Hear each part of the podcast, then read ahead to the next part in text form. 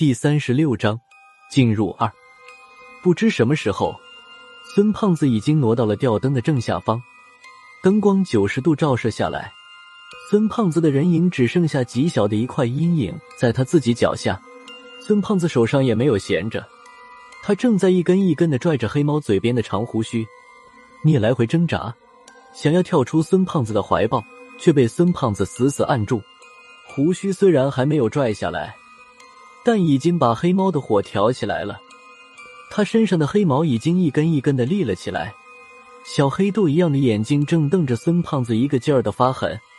看来离那一声撕心裂肺的孽没有多长时间了。我和破军已经捂住了耳朵，准备朝楼梯那边跑，只是这间仓库太空旷，聂的这一嗓子再加上回声，我都不敢想了。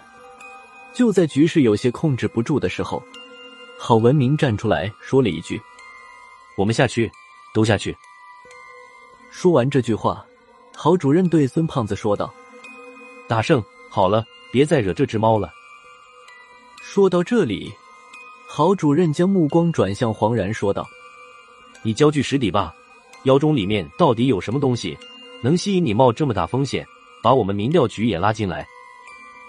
黄然也不想再听到聂的那声惨叫，他略微的沉吟了一下，看着孙胖子说道：“天理图，阮六郎的见闻里说，天理图就在这个妖种里，他亲眼看见了。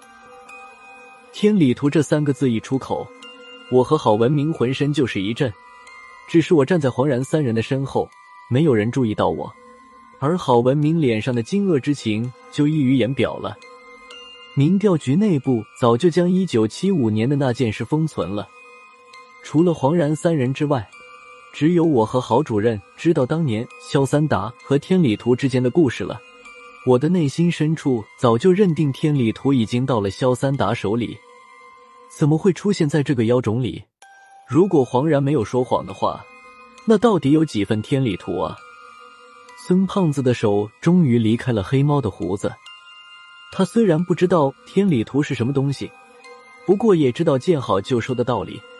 孙胖子看着郝文明说道：“郝主任，这次是给你面子，下次他们再敢逼迫我，我就和他们同归于尽。”他说话的时候，手上正不停的揉着黑猫的胡须根。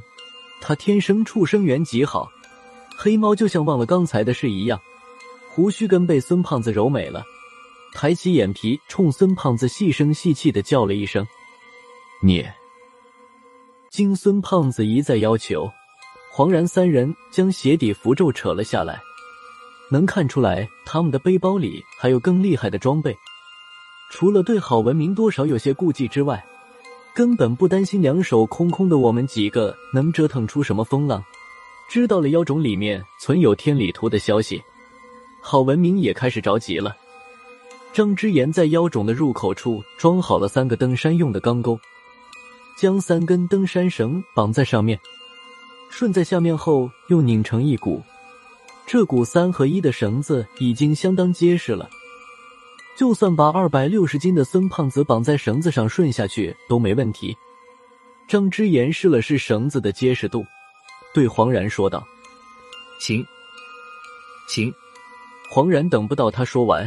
对我们说道：“行了，可以下去了。”出乎我意料的是，第一个下去的是蒙奇奇。他先朝坑里扔下去一支冷焰火，借着焰火的光亮，蒙大小姐顺着登山绳滑了下去。紧接着，阮良、孙胖子、张之言、破军和郝文明一干人也顺着登山绳滑了下去。轮到我和黄然下去的时候。黄然突然没来由的四下张望起来，之后他皱着眉头在原地踱步，好像突然发现了什么让他想不通的问题。坑下面的蒙奇奇连续催了他几次，黄然都没有下去。最后他犹豫了一下，看着我说道：“我是不是忘了什么东西？”你问我吗？我被他突然问的愣住了，这个不应该问我吧？不过我还是歪着头想了一下，实在想不起来有什么东西被忘记了。你指的是什么装备？武器。黄然有些迷茫的摇了摇头，坑下面的蒙奇奇又开始喊道：“上面到底怎么了？黄然，你没事吧？说句话，证明你还没死行不行？”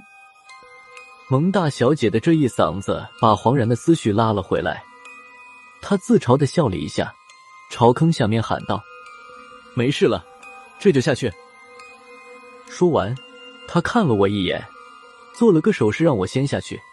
我看着他的表情，好像是放弃了去想到底忘了什么东西。但就在他下去的前一刻，黄然还是四处张望了一番，最后才顺着登山绳滑了下去。